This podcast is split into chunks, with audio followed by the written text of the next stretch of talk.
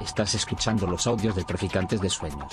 Traficantes.net. Pensamiento crítico para prácticas rebeldes. Traficantes de Sueños. Traficantes de sueños. A las compañeras de la Tierra Maliciosa por, por acoger esta presentación de Mujeres, Simios y Cyborgs, la reinvención de la naturaleza, de Donna Haraway.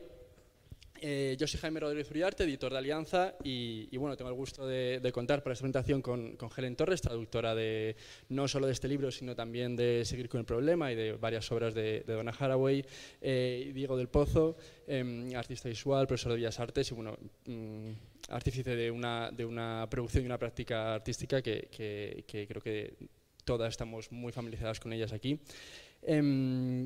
Bueno, me ha, dicho Helen que, explicase un poquito eh, rápidamente por qué había decidido reeditar este, este libro.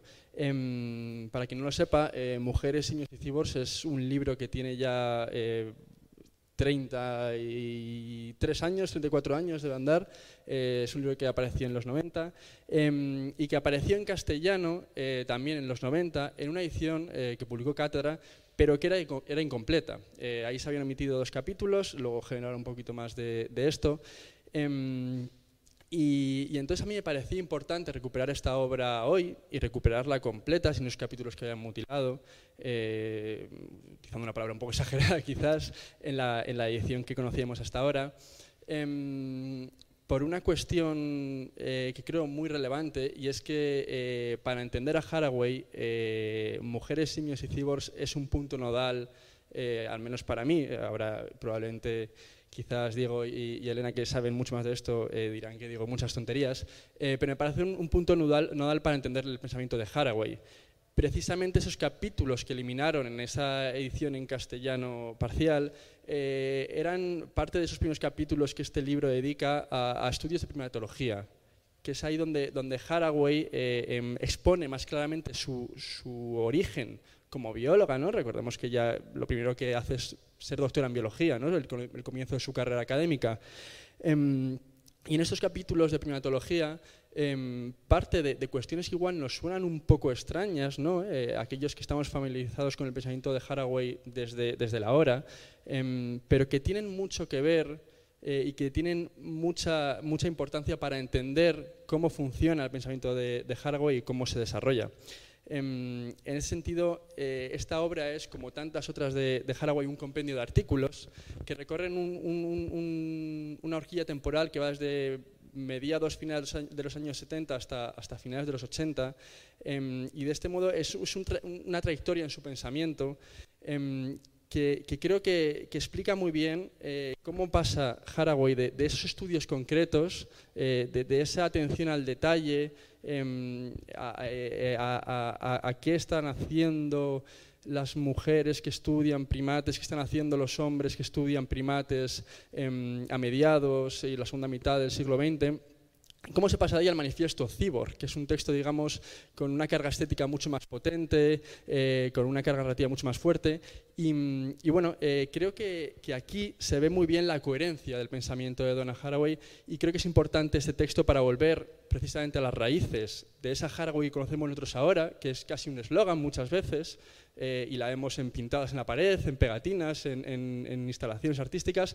Eh, y digo que es un eslogan no desde un punto de vista negativo, creo que los eslóganes son muy potentes. Y, y me parece que este libro es muy importante para ver precisamente cómo se hace esa construcción em, de, de ese imaginario que, que Donna Haraway ha puesto en juego en, en sus últimos años a partir de cosas muy concretas como, como son, como son pues, eh, un, un estudio sobre primates.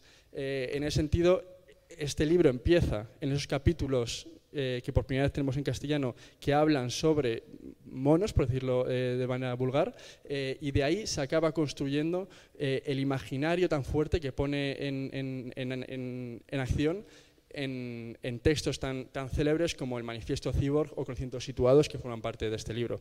Em, entonces, bueno, creo que, que es importantísimo este libro para entender bien eh, dónde se asienta el pensamiento de Donald Haraway y, y cuál es la trayectoria em, que, que- que se pone en marcha cada vez que ella está pensando. Eh, así que sin nada más que decir, eh, os dejo con, con Gen y Diego. Eh, muchas gracias de nuevo a todos por venir y, y- y espero que disfrutéis la presentación.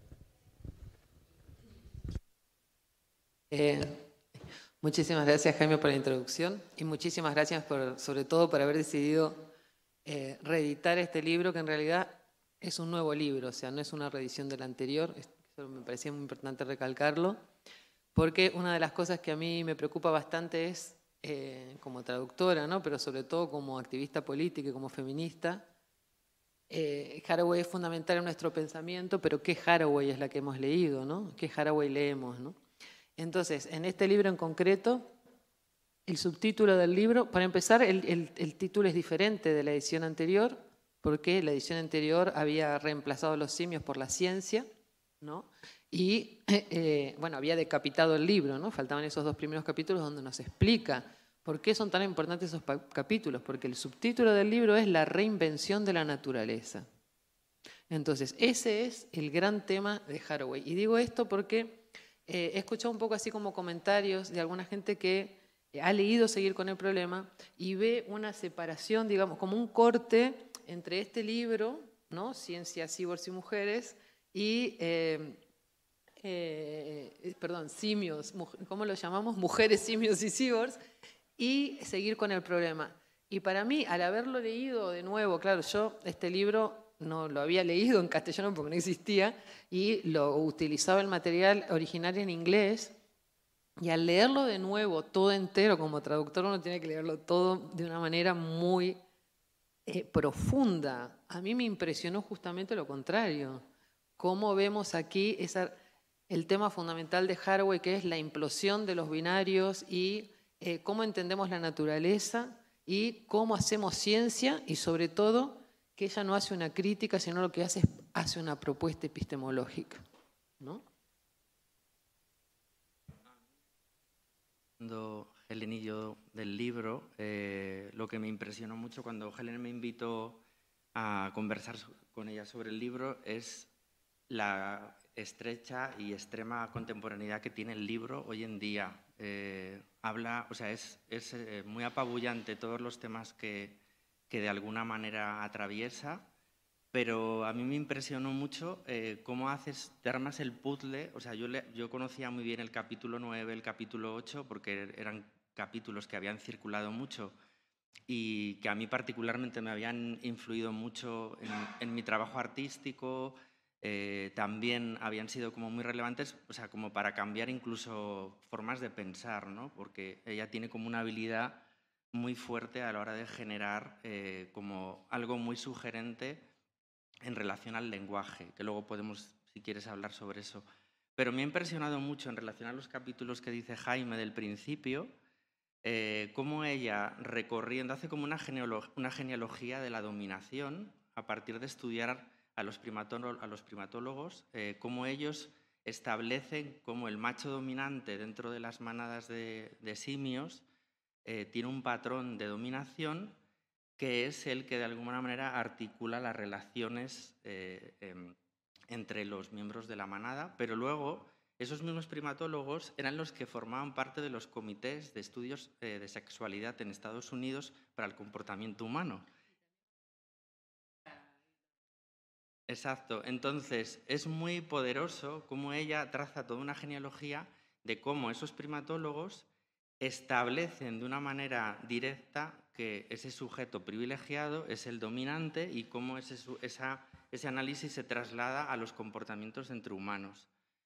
Y luego el libro sigue y piensa cómo las primatólogas han pensado ese problema y cómo desde una visión feminista, pero como no tienen la legitimidad que tienen sus compañeros, eh, de alguna manera tienen que eh, recurrir a estrategias de legitimación para contar el problema, pero la óptica feminista es de alguna manera como traicionada porque tienen que utilizar el lenguaje que han utilizado sus maestros primatólogos, Sus padres. sus Ella padres, llama, ¿no? a, a las primatólogas estas las llama las hijas de Wishford, por ejemplo, ¿no? Enton- rato. Entonces, eh, yo quería preguntarte por eso, ¿no? O sea, ¿por qué, cómo de repente ese patrón de analizar, o sea, es, yo- es como que analizando la primatología, podrías trasladar ese patrón a cualquier campo de conocimiento y ella lo, de- lo desvela en el libro, lo desglosa de una manera como impresionante para entender esos patrones como de, de- de poder, ¿no? Sí, Eh, me parece importante una cosa que no dijimos antes, que es contextualizar que el libro está escrito en los- toda la década de los 80, desde principios de los 80, y es en un momento en que el movimiento feminista reivindica la figura de la mujer, del sujeto mujer, de la experiencia de las mujeres, pero es el feminismo blanco. Hoy decimos feminismo blanco y sabemos lo que es, pero en los años 80 no existía el concepto de feminismo blanco. El feminismo era el feminismo. Y era una sola palabra, ni siquiera existía como plural, hoy decimos feminismo. Entonces ese feminismo que, reivindica la experiencia de las mujeres, lo que hace Haraway, por eso es tan importante lo de la reinvención de la naturaleza, lo que hace el feminismo, nos dice Haraway, es, es adscribir, el feminismo blanco diríamos hoy, es adscribir a la mujer a la categoría de la naturaleza. ¿Y qué pasa? Entonces nos dice, bueno, perfecto, vamos a decir, vale, es verdad, vamos a ver qué es naturaleza.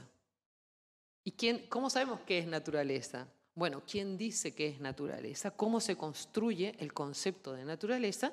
Y cómo se llena de contenido. Entonces, ¿cómo se construye? Estos estudios de los primates es súper interesante porque tu pregunta va de cómo esto lo podemos aplicar a todo. Es que esos estudios de los primates determinan algo que todas y todos y todos eh, tenemos muy incorporado a nivel eh, en nuestra educación desde muy pequeñas, y es que la dominación es natural, es algo, y cuando decimos natural, es algo que no se puede cambiar o que en todo caso es muy difícil de cambiar y es una fuerza muy poderosa, ¿no? las fuerzas de la naturaleza. Entonces, si la dominación es natural, bueno, vamos a ver quiénes son los que dominan. Y el macho. ¿Y quién dijo todo eso? Estudios de los primates. ¿Y de dónde sacaron esa información? Pues fueron, buscaron unos simios, que hay muchos, ¿no? Bonobos, distintos tipos, nos cuentan unas historias atroces sobre lo que hicieron con esos animales, los sacan de su entorno, de su hábitat, los llevan a eh, zoológicos donde los tienen encerrados y ahí, por toda una serie completamente, desde mi punto de vista, macabra de acciones, les imponen un cierto tipo de comportamiento, como por ejemplo ponerlos todos juntos en un espacio estrecho, eh, sacar al macho dominante y entonces que queda uno solo, entonces matan a todas las crías. Toda una serie de experimentos espantosos que sirven, o sea, hay- ella nos demuestra que hay un a priori y que esos científicos van a demostrar ese a priori cuál es, que los machos dominan a las hembras, que el papel de las hembras es la reproducción y que eso es natural. Entonces nos dice, ¿esta es la naturaleza que queremos? Entonces, este patrón al estudiar, luego hay otra cosa muy interesante, que es lo del, que remarcaste antes de las hijas de Wishbone. ¿Qué quiere decir? Que las primato- el campo de la primatología estaba dominado por las mujeres. ¿Qué eran otras cosas que decía el feminismo en esa época? La confianza de que si eh, el- la ciencia o el conocimiento salía de la mujer, iba a ser feminista. Entonces ella nos dice, bueno, vamos a ver, en un campo en donde la mayoría, casi el 80% de eh, científicas son mujeres, ¿quiénes son estas mujeres? Las que utilizan el mismo lenguaje de eh, los patriarcas de la primatología, no solo el mismo lenguaje, sino que aceptan casi sin discusiones, bueno, a veces con discusiones, pero repiten y eh, se reproducen estas ideas en donde la, la naturaleza y la cultura son opuestas, ¿no? en donde eh, hay esta justificación científica ¿no? de, eh, de la dominación del macho sobre, eh, sobre las hembras ¿no? y, sobre y sobre los bebés. Entonces, estos modelos naturales se aplican a los modelos sociales, como bien decía eh, Diego, ¿no? a lo de eh, los test estos que hacían y también eh, los test que hacían de trabajo. Los test laborales se inventan también, son las mismas personas. Otra cosa que hacen estos capítulos nos dice dónde viene la financiación de esos proyectos. Entonces, a través de todos esos análisis, ¿qué vemos? Que la naturaleza es eso. Entonces, lo que está haciendo ella en ese momento, que también la deconstrucción estaba muy de moda, no solamente no, hace, digamos, una deconstrucción, sino lo que hace es una investigación muy profunda de las raíces de esos pensamientos y así empieza el libro. Y hace todo un recorrido, ¿no? que ya iremos comentando, para acabar haciéndonos una propuesta, ¿no? en donde, o sea, ya no hace solo una crítica, sino que hace una propuesta, y esa propuesta bien concreta es el manifiesto Cyborg, que es el capítulo 8, el capítulo 9, que son los conocimientos situados, que ella dice que son eh, artículos que son hermanos gemelos. ¿Por qué? Porque el cyborg nos da la ontología y la política, y los conocimientos situados nos dan la epistemología. Y acaba con eh, el texto de eh, la biopolítica de los cuerpos posmodernos, en donde, bueno, ya hablaremos más adelante. Pero no sé Sí, eh, me, me- me gustaría contar algún detalle, por ejemplo, de cómo ella mm, describe cómo son las investigaciones de los primatólogos. ¿no? Entonces, por ejemplo, es muy bonito cómo se, se para en los detalles del tipo... em, algunos de ellos, de los, de los señores, eh, investigaban a las manadas desde el, desde la, desde el, desde el coche, ¿no? o sea, la distancia. Y sin embargo, algunas de ellas se metían dentro de la manada. Entonces empieza a hablar de las relaciones de proximidad y de, de compartir el espacio en- como, un- como, bueno, como una prueba fehaciente de cómo de repente la construcción a priori del relato de la dominación está hecho desde una distancia que no es realmente rigurosa, es una palabra muy fea, ¿no? pero, pero que no es eh, eh, realmente fehaciente para poder eh, afianzar ese relato que ellos han construido. Entonces empieza a desgranar en el libro cómo las primatólogas empiezan a modificar los, los- modos de investigación de las manadas y claro, entonces eh, deja muy patente que es una cuestión ficticia, que luego es, una, es, un asunto que en el libro todo el tiempo da muchas vueltas, ¿no? la potencia de la ficción, que yo creo que ese es un asunto muy fuerte de- del pensamiento de Haraway, cómo, cómo utiliza la ficción. Y es muy interesante cómo habla de, que eso- eso- esos relatos construidos sobre los primates tienen esa complejidad de que de repente estos institutos que en Estados Unidos eran relativamente progresistas, que tenían que ver con empezar a investigar el comportamiento sexual de los humanos, sin embargo, eh, se trasladan casi directamente las investigaciones de los, de los primates a estos estudios de la sexología entre humanos. Entonces, claro, de repente eh, los pensamientos más progresistas sobre empezar a pensar como la emancipación de la sexualidad están en realidad sustentados en, en- en ficciones que son muy conservadoras. Sí, hay una, hay una parte que a mí me encanta cuando dice que el eh, la primatología se puede leer como un texto de ciencia ficción. Porque, Sí. en realidad es una fantasía, ¿no? Que está montada a partir de unos supuestos y está como forzada a una realidad para generar unos modelos. Claro, ella en el libro todo el tiempo reivindica esa idea, ¿no? De que todo el tiempo hay que insistir en que todos estos sujetos que han construido como relatos eh, a favor de una ciencia que es eh, implacable, que no se equivoca, que está en beneficio de la verdad, sin embargo, eh, hacen aguas por todos los lados en el sentido de que se construyen ficticiamente un montón de aseveraciones que luego determinan financiaciones enteras, estudios, o sea, como, bueno, eh, cuestiones que luego se ligan estrictamente con la producción de lo económico, ¿no? De dónde se pone el dinero, dónde no se pone, en qué se producen los, dónde se utilizan los recursos para producir el sentido o el relato de verdad de lo científico. Mm. Bueno, y ahí viene luego, o sea, em- eh, empiezan estos capítulos demostrándonos cómo se construye la ciencia y en conocimientos situados, el capítulo 9, nos- no- la pregunta que se hace es cómo debe ser una ciencia feminista. Es decir, esta es la ciencia que tenemos, ¿cómo hacemos para construir una ciencia feminista? ¿no? Entonces, justamente el planteo que hace es, no eliminamos la ficción, porque no puede, o sea, hay una cosa también que para mí es muy importante en Haraway, es esto de que ella siempre dice, ¿no? El signo y carne son una sola cosa, no podemos separar. Cuando habla de, la, eh, em, de las dicotomías y de la implosión de las dicotomías, ¿qué quiere decir la implosión de, las dicotomías? Ella después de- dice que después de la Segunda Guerra Mundial ya no podemos pensar en sujeto y objeto, realidad ficción, como en eh, dos realidades separadas, contradictorias, ¿no? opuestas y contradictorias, y que ha surgido después de la Segunda Guerra Mundial una gran cantidad de subjetividades que no encajan en los parámetros establecidos, que ella llama eh, les otres, diríamos hoy, pero los otros inapropiados, inapropiables, que es una categoría que ella toma de la cineasta y poeta Trinity Minja, pero eh, lo que quería decir es que en los conocimientos situados, eh, cuando ella nos propone este tipo de ciencia feminista, lo que nos está diciendo es, no puede ser una ciencia sin sesgo. La ciencia objetiva, como la plan- se planteaba en la primatología, hemos visto que en realidad era un relato de ficción. Entonces, ¿cómo hacemos para hacer una ciencia objetiva? Redefine el concepto de objetividad. Y el concepto de objetividad es una, relación, es una racionalidad situada. ¿Qué quiere decir eso? Cuando hablamos de conocimiento situado no es una lista de identidades, sino es eh, hablar, o sea, hacer claro el lugar desde donde se habla para que esos sesgos que haya en esa investigación sean reconocidos. O sea, no se trata de la eliminación del sesgo, sino del reconocimiento del. ¿no? Sí, por eso habla del, que es como el, el, elemento más importante del capítulo este del conocimiento situado, de las visiones parciales, ¿no? de reivindicar que solo realmente podemos fiarnos de las visiones que son parciales, que están situadas en un contexto. Por eso he contado lo, de, lo del el detalle de los, los Land Rover a distancia y estar dentro de la manada, ¿no?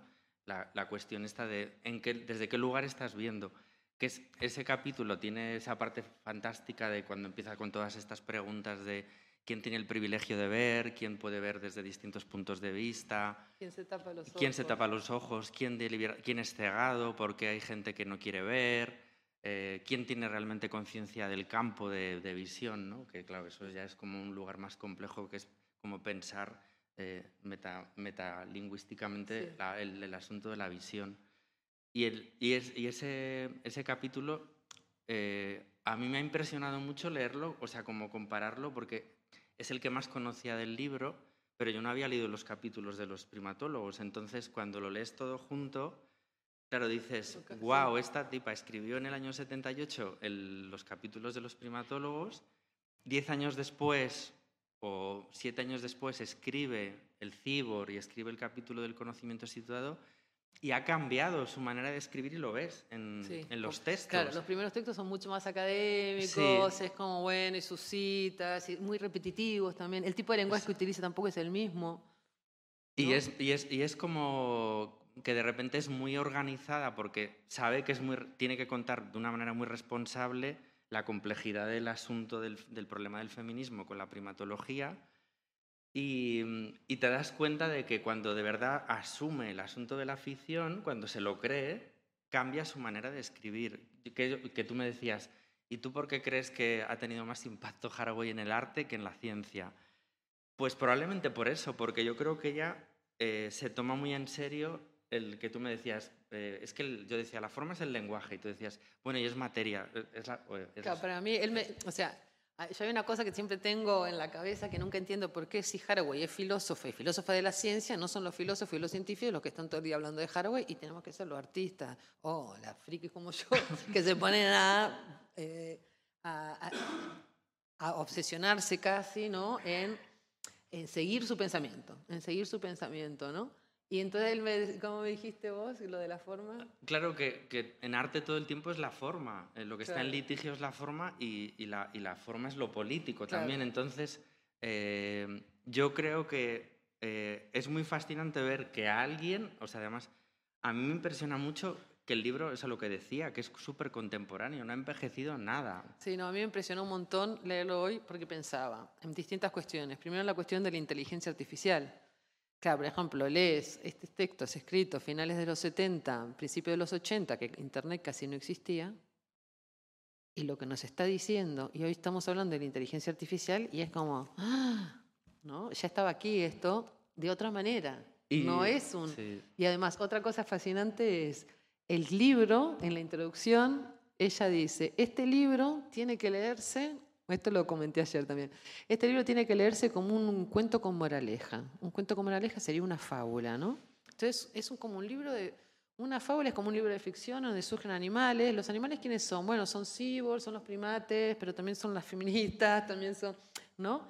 Y, ¿y por qué con moraleja? Y, y- y- en inglés textualmente dice cautionary tale. Cautionary es que, cuidado con lo que está. ¿Por qué cuidado? Porque en ese momento, en los años 80, es un momento clave. En que, justamente en la redefinición de la naturaleza, en la redefinición de la ciencia, porque justamente por esto que ella dice, por la implosión, ¿no? Quiere decir que las categorías de análisis que existían hasta ese momento no sirven para explicar la realidad de lo que está pasando y si la teoría no solo explica el mundo, sino que también lo genera al explicarlo, es fundamental la manera en que intentemos entender, no solamente para hacer eh, política, como en el manifiesto, sino cómo hacemos la ciencia, ¿no? Y cómo redefinimos lo que entendemos por naturaleza, ¿no? Sí, y luego también eh, hay otro capítulo que no es, que está como en el centro del libro, es que la encargan eh, desde una editorial alemana, eh, participar con la palabra género en un diccionario marxista, en un diccionario que resitúa un montón de conceptos desde una lógica como de activismo de izquierdas. Y es impresionante porque te lees ese capítulo y entiendes todos los problemas del feminismo actuales. Sí, O sea, es como que sí, está escrito en el año 86. sí. Ella dice que se mete en un lío, que es una imprudente, que no, sabe, que no, que no era consciente de dónde se metía haciendo la definición de género y empieza a hacer todo un desglose brutal de lo que, de que es lo que tú dices, que no es una cosa... eh, todo el relato que se utiliza ahora sobre los conflictos del feminismo lo escribe ella en ese capítulo. Pero, es, es impresionante que el nivel de conciencia que tiene. Empieza a hablar sobre el problema de las feministas blancas y cómo Chela Sandoval y una serie de feministas negras introducen el, problema de la mujer de color y cómo eso es fundamental como para resignificarlo y al mismo tiempo, to- o sea, yo leía cosas que dices, el problema, el problema de, de los conflictos entre- en los feminismos ahora con el asunto trans. Pues está, eh, hay una conciencia en el, en el Sí, con en el feminismo antirracista. Antes dije lo del feminismo blanco, que en ese momento no existía como concepto, y hoy ya tenemos un, femi- una- un concepto que es feminismo blanco, feminismo antirracista, ¿no? Eh, es que me olvidé lo que, te iba a- y lo que quería decir. Mira, ¿ves? Me acaba de pasar. Ah, no, sí. Que eh, este, eh, el otro día en una presentación también de este libro, con Federica Matelli, comentaba, ella, comentaba, bueno, ella comentaba una cosa que yo no le había, me había llamado la atención y es que en este libro Haraway dice durante todo el libro que ella se pos- posiciona como socialista feminista. Entonces, claro, eso hoy lo podríamos ver como algo anacrónico, ¿no? Como cuando habla del tercer mundo. pero claro, lo que está haciendo Haraway es, por un lado, asumiendo su legado marxista. No, antes que nada decir que los 80 era la era de Reagan, ¿no? Estamos en la Guerra Fría. Esta señora vive en Estados Unidos. Decir que eres feminista socialista en esa época, eh, bueno, en algunos países te mataban directamente, te metían presa, y si no, en el mejor de los casos, era un grave insulto, sobre todo para una científica, una académica, ¿no? Y esa reiteración constante y permanente y esa afirmación de esa posición, ¿no? Eh, me parece muy importante resaltarla. Y también la cuestión de la raza.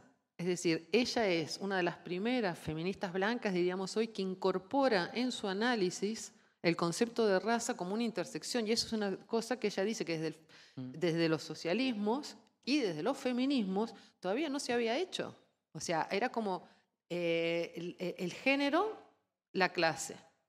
Género y la clase sí se interseccionaban, pero género, clase y raza a la vez no.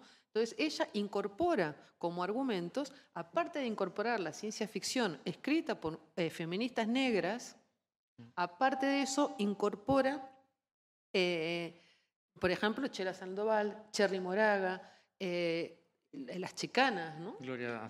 Glo- Gloria Saldúa, es ella la que trae en sus textos estos conceptos, ¿no?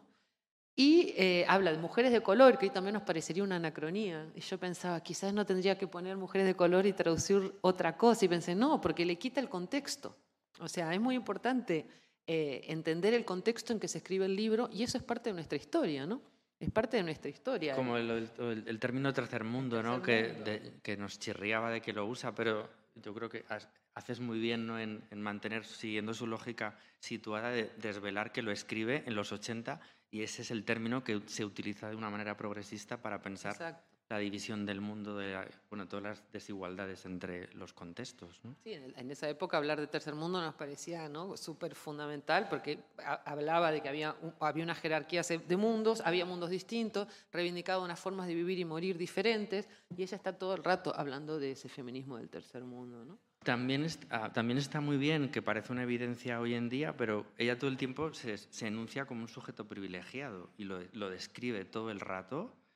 Y además describe de dónde recibe el dinero para poder escribir los artículos. es sí. decir, que todo el tiempo ese mecanismo que, estamos, que, que has contado, que abre de, de dónde vienen los- las financiaciones de las investigaciones de los primatólogos, que es casi como un patrón para entender cómo funciona el mundo, lo hace consigo misma, para poder todo el tiempo decir, bueno, este es, eh, o sea, esta es mi, mi relación con la responsabilidad que estoy asumiendo cuando escribo sobre todas estas cuestiones o cuando pienso todas estas cuestiones. Que a mí ahora me parece que lo piensas como que es una cosa casi evidente en los contextos progresistas, pero mm, no, sé si era tan evidente en ese momento. O sea, como que hay una... hay algo muy deliberado, ¿no? Como de... Voy a poner... Voy a hacer un ejercicio como de evidenciar qué hay detrás de, de que lo que me permite a mí construir y escribir todo bueno, es esto. que ella performa en todo el libro lo que es el conocimiento situado. O sea, para entender lo que es conocimiento situado, lees el libro y entiendes lo que ella se refiere cuando, cuando llegas al final del libro y te está- empieza- empiezas a leer específicamente el capítulo de conocimiento situado, ya, ya has entendido cómo se genera la ciencia, cómo se construye el concepto de naturaleza, cómo se construye la categoría mujer, de la cual ella dice, las feministas de los 80 hablan de la experiencia de las mujeres. Ella redefine el concepto de experiencia de la mujer, diciendo en primer lugar que no todas las experiencias son iguales. Por lo tanto, no todos los sujetos pueden ser iguales, ¿no? Y que esas experiencias son diversas y por eso apela a un tipo de política que es la política de, el- hoy diría parentesco, pero en ese momento hablaba de articulaciones, ¿no? Ella hablaba de no, de no seguir una, de abandonar las políticas identitarias, y lo está- estamos en los 80, ¿eh? Abandonar las políticas identitarias esencialistas que remiten a la naturaleza, ya sea del género como mujer o de la raza, ¿no? y eh, de abocarnos a las políticas articulatorias. ¿Por qué? Porque es la única forma de sobrevivir en un mundo en donde los sujetos son contradictorios, imparciales, incoherentes y no son esenciales. Y volver al esencialismo, aparte de reproducir el discurso patriarcal, reproduce la realidad del patriarcado y del patriarcado que es racista y colonial. Y eso es una cosa que aparece en el libro constantemente, ¿no? Y, y luego es muy combativa con todo, o sea, con todo intento de idealización del feminismo, ¿no? O sea, como dice, es que al final todo lo que tenga que ver con los procesos de idealización lo que nos lleva siempre es a, repi- a repetir como patrones autoritarios, porque lo que hace siempre es que podemos, podemos Claro. solucionar todos los problemas casi como de, de una manera unitaria, ¿no? Y entonces todo el tiempo, que es, que, o sea, de hecho el libro eh, obsesivamente es, un, es combatir el binarismo entre cultura y naturaleza y por ende todo, o sea, todos los binarismos. De hecho, lo- es, es casi como una, es una cosa obsesiva que repite Sí. en todos los capítulos. Sí, yo creo que de todos sus libros, eh, de todos sus libros, este es el que más trabaja esta cuestión de la implosión entre el sujeto, bueno, la implosión de los binarismos, ¿no? Del sujeto-objeto, naturaleza-cultura. Los trabaja muy profundamente, inclusive en textos que no son nada conocidos. Yo, no, por ejemplo, no había leído, no recuerdo, si lo he leído, no lo recordaba en absoluto. Hay un, capítulo que es para mí entrañable que se llama Leyendo, bueno, en castellano español, Leyendo a Bucci Emecheta. Sí. Ay, a mí me encantó. Eh, Bucci Emeche- Emecheta es, o era, no lo sé, una escritora nigeriana, ¿no? Afin- bueno, que vivía afincada en, en Inglaterra, en Londres. Ella es una madre de cinco hijos. ¿no? Entonces ella se, está casada, se va a vivir a, a Londres y acaba separándose de su marido y eh, trabajando en una biblioteca, cursa sus estudios en la universidad y se pone a escribir. Y se transforma en una escritora eh, súper popular en Inglaterra y todo el mundo va con sus libros de bolsillo, leyendo en el bus. Es ese tipo de literatura, ¿no?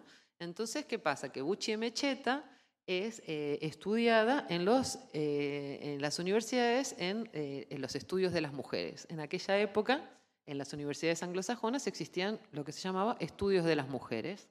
Fíjense hoy lo que nos parece eso súper obsoleto, ¿no? Pues en estos estudios de las mujeres leen a Bucci Mecheta y ¿qué hacen? La critican mucho. ¿Por qué? Porque Bucci Mecheta habla un poco también de su vida, pero claro, no es una feminista radical. ¿no? Entonces sus protagonistas son mujeres que las engañan los tipos, luego no son heroínas, eh, ¿no? y es como bastante criticada. Entonces ella, ese, leyendo a Bucci Mecheta, nos da una especie de lección, digamos, de enseñanza, más que lección, de dos cosas. Uno es cómo leer, ¿no? y lo otro es cómo se construyen los discursos. Entonces, por ejemplo, agarramos este libro, ¿no? Imaginemos que este es el de Bucci Mecheta. Entonces, ¿qué estudia? Las portadas de sus libros.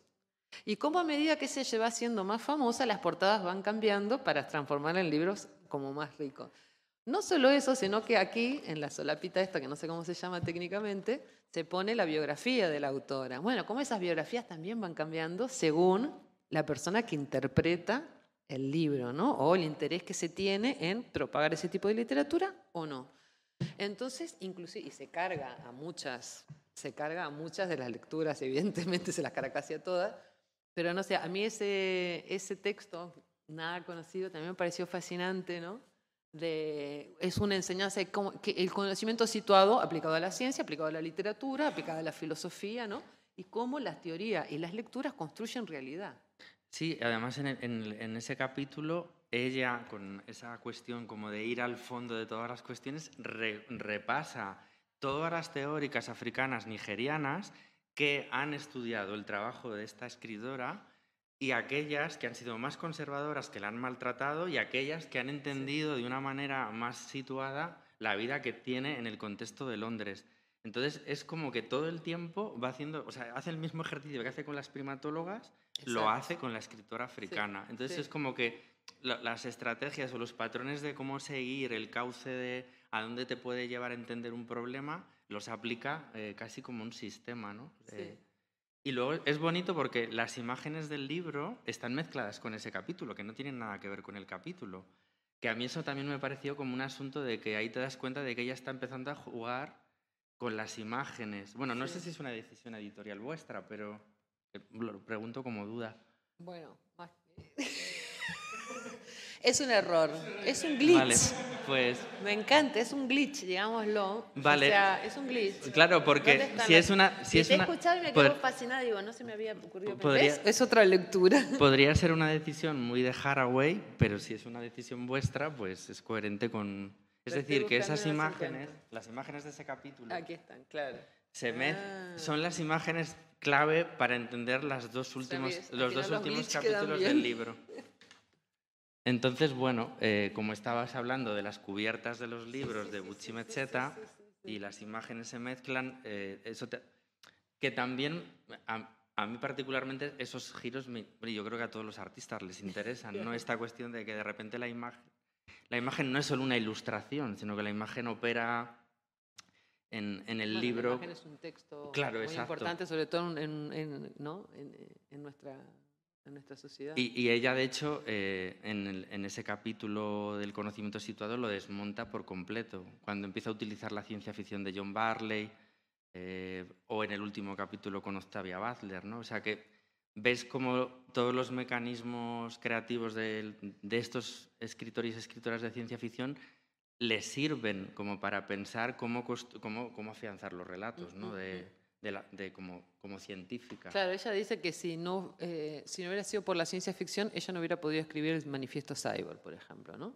Que el manifiesto Cyborg lo escribe gracias a eh, la lectura que, hace- que ella hace de el libro de Mujer al borde del tiempo, que es de March Piercy, y en donde, es fascinante esta historia también, en el libro de March Piercy, uno de los, eh, o sea, uno de los personajes es un médico, psiquiatra, que se llama, no me voy a acordar, Delgado, sí, como me voy a acordar, el doctor Delgado. Pues el señor este, el doctor Delgado, es un personaje verdadero, no es de ficción, y está en el libro de ciencia ficción de March Piercy.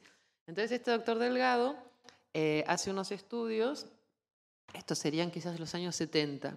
Entonces el intento de este señor era controlar, bueno, controlar el comportamiento, es lo mismo que querían los estudios de los primates, por eso es tan relevante, controlar el comportamiento humano, ¿cómo? A través del control remoto. Entonces hacen implantes cerebrales que lo empiezan a probar en un toro. Si buscáis en el YouTube, hay un, ahí está, existe el vídeo de la época, donde hay un toro que le ponen un implante cerebral y con el control remoto, el implante lo que hace es segregarse determinado tipo de hormonas que hacen que la respuesta a un estímulo cambie y que la persona haga, eh, no actúe según su voluntad, sino según... eh, Entonces, este personaje del doctor Delgado es, uno de los que le hace experimentos a la protagonista del libro, que es Connie Ramos, que está ingresada en un hospital psiquiátrico. Entonces, Haraway retoma toda esta historia y la trae, la trae aquí, la utiliza también como argumentos para explicar, eh, bueno, cómo se, eh, eh, bueno, lo que decíamos antes, ¿no? Cómo a través del control del comportamiento humano se generan unos modelos, que esto es lo grave, lo grave es que de ahí surjan unos modelos de comportamiento de cómo tiene que funcionar la sociedad, ¿no? En un mundo en donde se está intentando reorganizar lo que es la producción. Y esto lo hablábamos antes del tema de la producción. Otra cosa importante, que en los 80 está pasando toda la cuestión de las nuevas tecnologías, empiezan a avanzar, empieza a cambiar completamente cómo se entienden los cuerpos, ¿no? Ella habla del cuerpo como texto, ¿no? De la plasticidad del cuerpo y tal.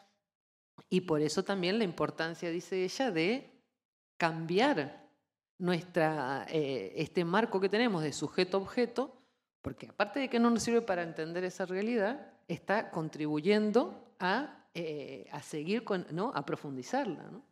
Sí, y luego eh, también es eh, muy bonito los, los, casos que utiliza, de, los cuerpos que utiliza de ciencia ficción, ¿no? Porque en el capítulo este del conocimiento situado, si tú te vas a las notas al pie y haces un rastreo de los personajes de ciencia ficción que utiliza como referente, pues utiliza, por ejemplo, el, este cuento de la persistencia de la visión, que es una comunidad de, de sordociegos, entonces de repente aparece todo el asunto de mirar, pero mirar desde un lugar que no es el de la visión óptica, sino que es el de la visión áctica. Mm. Y luego un personaje que está también en, otro de los cuentos, que es la gitana de oro, que es, una, que es un personaje que es una gitana que no tiene piernas, pero que luego tiene unas prótesis que son unas piernas de oro. Entonces, de repente, toda esta cosa de desde dónde ves, desde dónde te sitúas o desde dónde te enuncias en el mundo, está todo el tiempo como ejemplificado con, con cuerpos que, que, no tienen, o sea, que son cuerpos que de repente han superado por completo la idea de, mm. de estar en un, en un, problema de capacitación.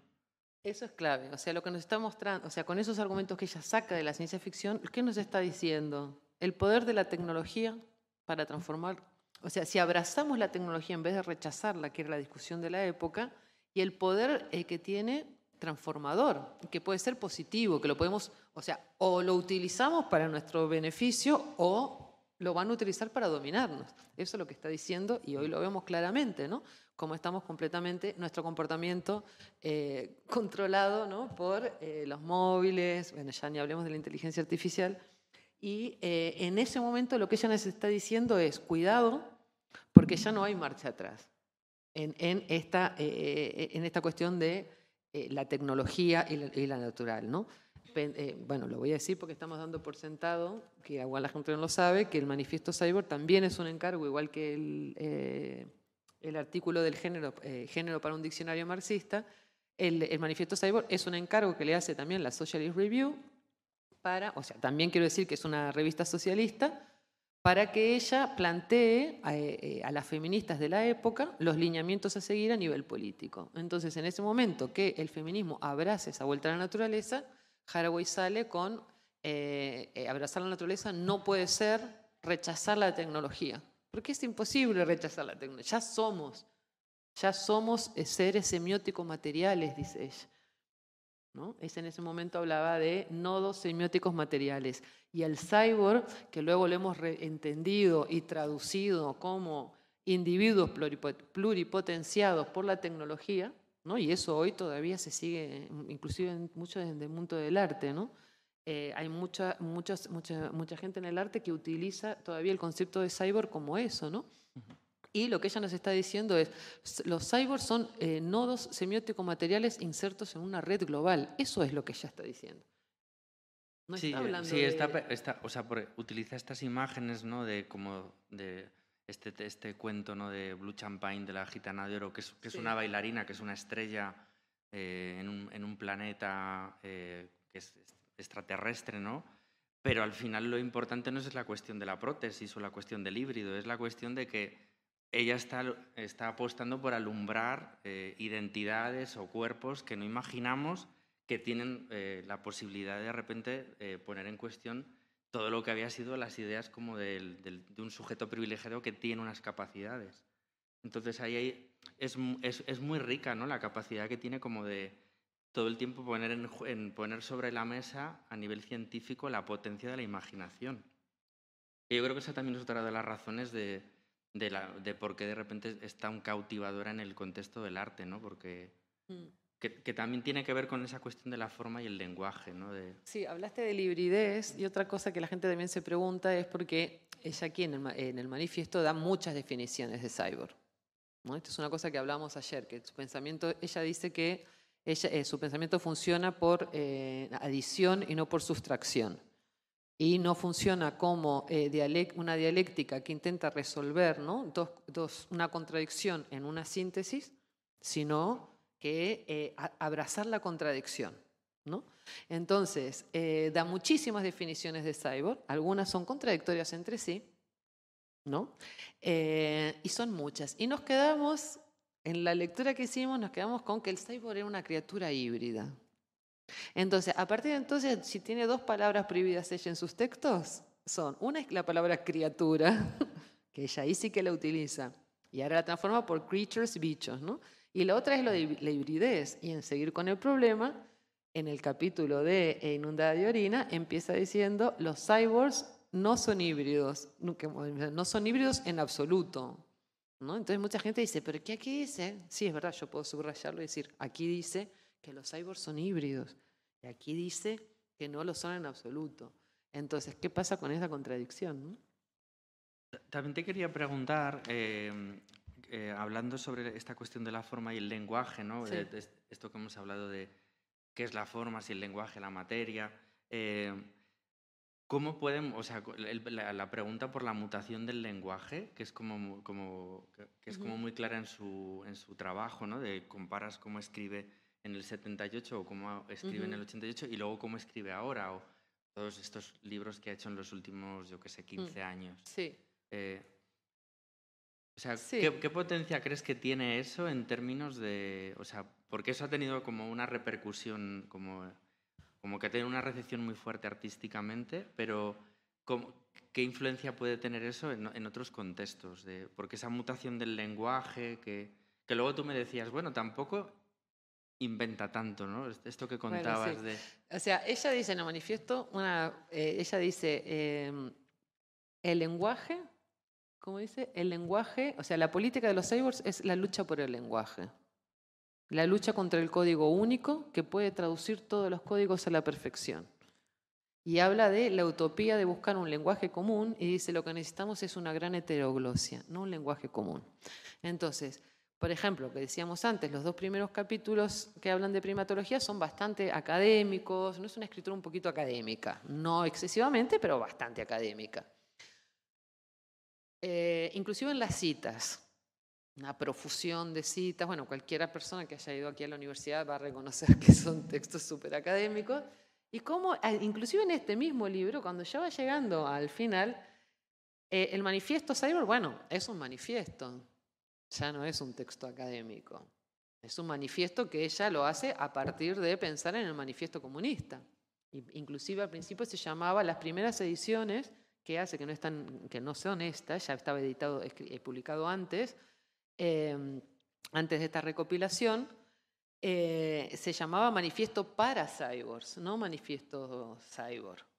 Entonces, fíjate el cambio, ya no es manifiesto para unos seres, que son los cyborgs, sino el propio manifiesto es cyborg. Ese, ese quitar esa preposición es fundamental en esta pregunta que me haces. Es decir, ella empieza con un tipo de lenguaje y va incorporando luego el lenguaje de la ciencia ficción. ¿no? Lo va incorporando y, y la forma también. Entonces las frases son cortas. A veces dice, esto no es esto, no lo es en absoluto. Hay un, un ¿cómo se dice? eh, un bucle hacia, ¿no? ¿Cómo se dice? Retroalimentación, ¿no? Hace como una, como que el texto hace como fractales, digamos, ¿no? En el manifiesto. Y luego, hoy, en seguir con el problema, eso el último, bueno, no es el último libro, pero uno de sus últimos libros, ya ese lenguaje de la ciencia ficción está completamente incorporado al libro. Entonces, por ejemplo, cuando ella dice worldling, que es, yo traduje como generación de mundos, worldling es una palabra que ella trae de la ciencia ficción, como terraformación, como, bueno, cyborg también, evidentemente, ¿no? Pero no solo utiliza la ciencia ficción como argumento, sino que transforma su propio lenguaje y cuando crea, cuando yo te dije, es verdad, no crea muchas, por ejemplo, simpoiesis, que tampoco se la inventó ella. Pero la palabra simpoiesis en realidad es eh, combinar eh, etimologías. Ella trabaja muchísimo con la etimología y con la etimología, y eso tiene mucho que ver con su forma de, eh, bueno, su lenguaje es su, su- su forma de hacer ciencia, ¿no? Es ir hacia atrás, no descartar nada, porque eso, eso está ahí. Entonces, ella cuando dice, eh, hay que ver cómo se han solidificado unos hechos y no otros, ¿Por qué de todo ese embrollo que había acabó esta mesa y no esa? ¿Qué fue lo que llevó a hacerla así y no de esa otra manera? ¿no? Entonces ahí vemos que toda una serie de relaciones de poder, vemos, ¿no?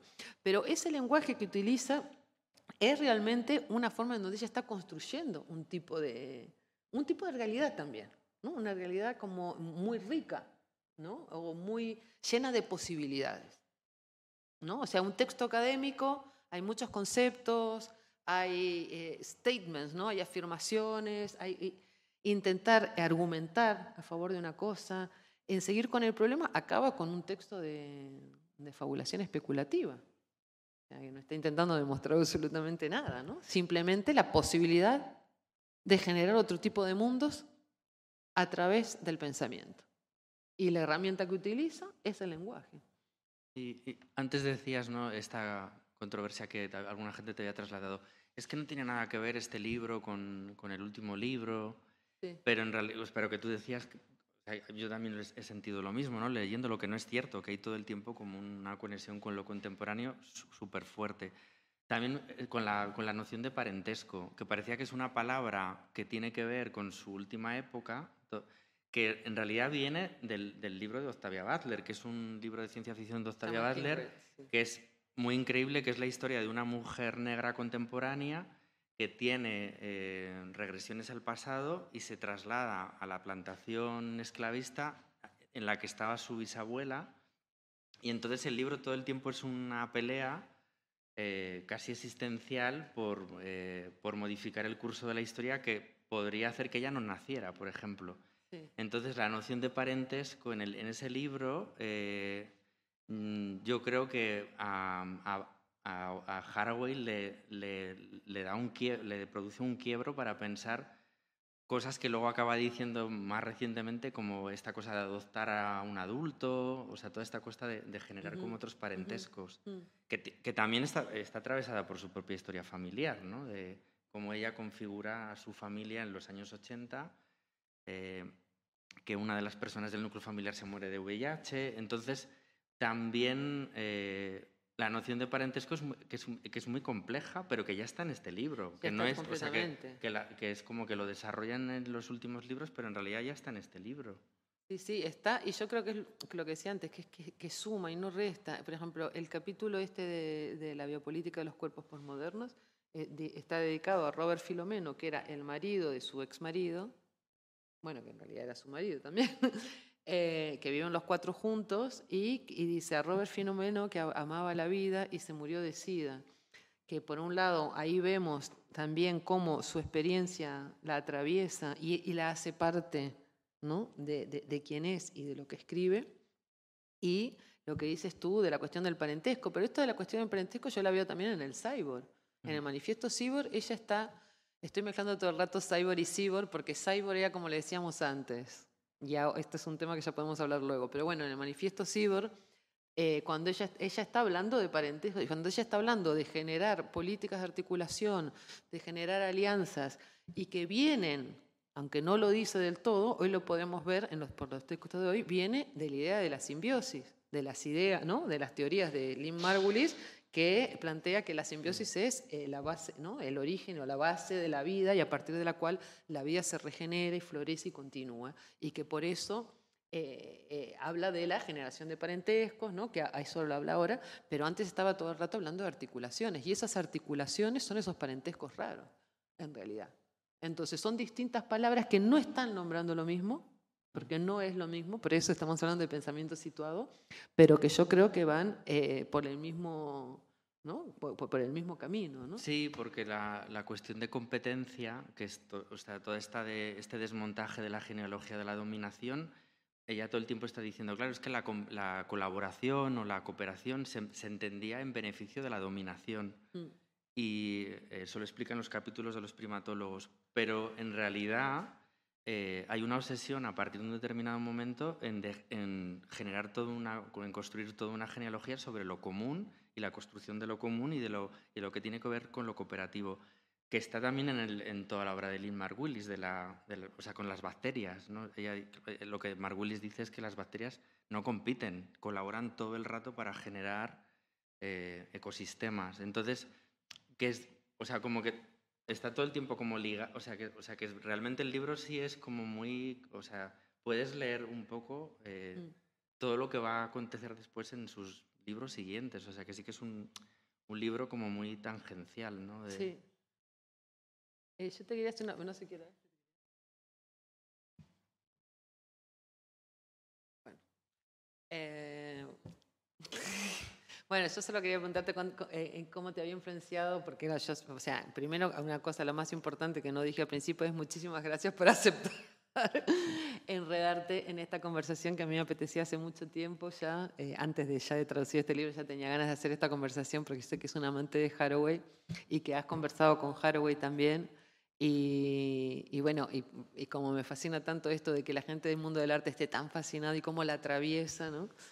Si querías compartir un poco de Bueno, eso. yo, yo no soy ningún experto en Haraway, pero, pero sí que es cierto que, mm, que en un momento determinado leer algunos textos de este libro y, y, y luego eh, tu- tuve la, la suerte de, a través de una residencia artística en Consoni, hice una conversación con Donna Haraway y la verdad es que sí fue muy especial porque mm, no, bueno, no- yo creo que no hay que mitificar a nadie ni nada, pero pero sí que creo que es una persona que es muy coherente con lo que escribe. Es decir, que, por ejemplo, una cosa que hizo que a mí me sorprendió un montón, yo le propuse hacer una conversación y le conté que estábamos trabajando con, con este capítulo del conocimiento situado en un grupo de trabajo, de investigación, y ella me dijo, bueno, te puedo compartir el capítulo de la simpopoiesis, que lo iba a publicar cinco meses después, a mí no me conocía de nada, o sea, yo era un mico que la había escrito con, a través de Consoni para proponerle hacer una conversación pública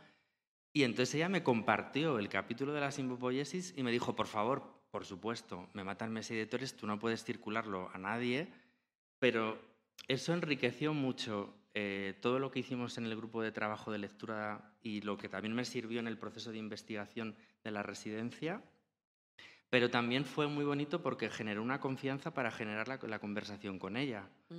Y, mm, y de hecho, eh, todo el grupo de gente que, generé, que generamos juntos esa, esa discusión durante un mes, eh, creo que, que tuvo una repercusión muy fuerte que ella tuviese ese gesto afectivo de compartir algo que era, bueno, yo creo que muy poca gente lo hubiera hecho, ¿no? A un nivel como intelectual, antes de que vas a publicar tu próximo gran libro, que de hecho el, el libro tuvo un impacto muy fuerte, eh, lo compartió. Y a- y Bueno, ella también es muy generosa en lo de las citas. Cita a casi todas, bueno, sus alumnas, ¿no? Eh, Mm. constantemente está citando a, a- a las alumnas. Yo no he visto a ninguna académica de renombre que cite, o si las cita, las incorpora como que son propias, cuando no la firma con su propio nombre, que eso me ha pasado. Sí, o sea, yo creo que ella es muy, es muy generosa y intenta ser como muy responsable y muy coherente con, con esta complejidad que está todo el tiempo, todo el tiempo volcando en su, en su trabajo. Y yo particularmente, a mí, o sea, sí que me ha cambiado leerla, o sea, que sí Mm. que creo que, que esa complejidad que tiene al principio de todo el tiempo estar poniendo en cuestión lo que escribe, al mismo, o sea, como que el propio lenguaje está Mm. todo el tiempo, la, la- la materia que decías tú del Sí. lenguaje, como está todo el tiempo en cuestionamiento, yo creo que sí que es como una herramienta muy útil como para de verdad pensar cómo generar otro mundo o cómo Mm. hacer cosas desde otro lugar, ¿no? O con, o con otras intenciones al menos que, que Mm. modifiquen el curso de las cosas. Y ahora que la cita el Papa, ni te digo. Sabéis, ¿no? Que el Papa, no sé, el Papa en una de sus encíclicas citó a Donna Haraway. Es muy fuerte. El concepto de contact, eh, zonas de contacto. No, Que no ento- sabía, ¿no? Ah, sí, bueno, después te cuento. Los detalles de la operación. Eh, bueno, yo creo que ya hemos hablado, bueno, como veréis, podríamos quedarnos aquí horas, pero tampoco os queremos eh, saturar. ¿Hay alguien que quiera participar, comentar algo, preguntar lo que sea? Nosotras estamos ansiosas siempre por compartir y hablar sobre Haraway.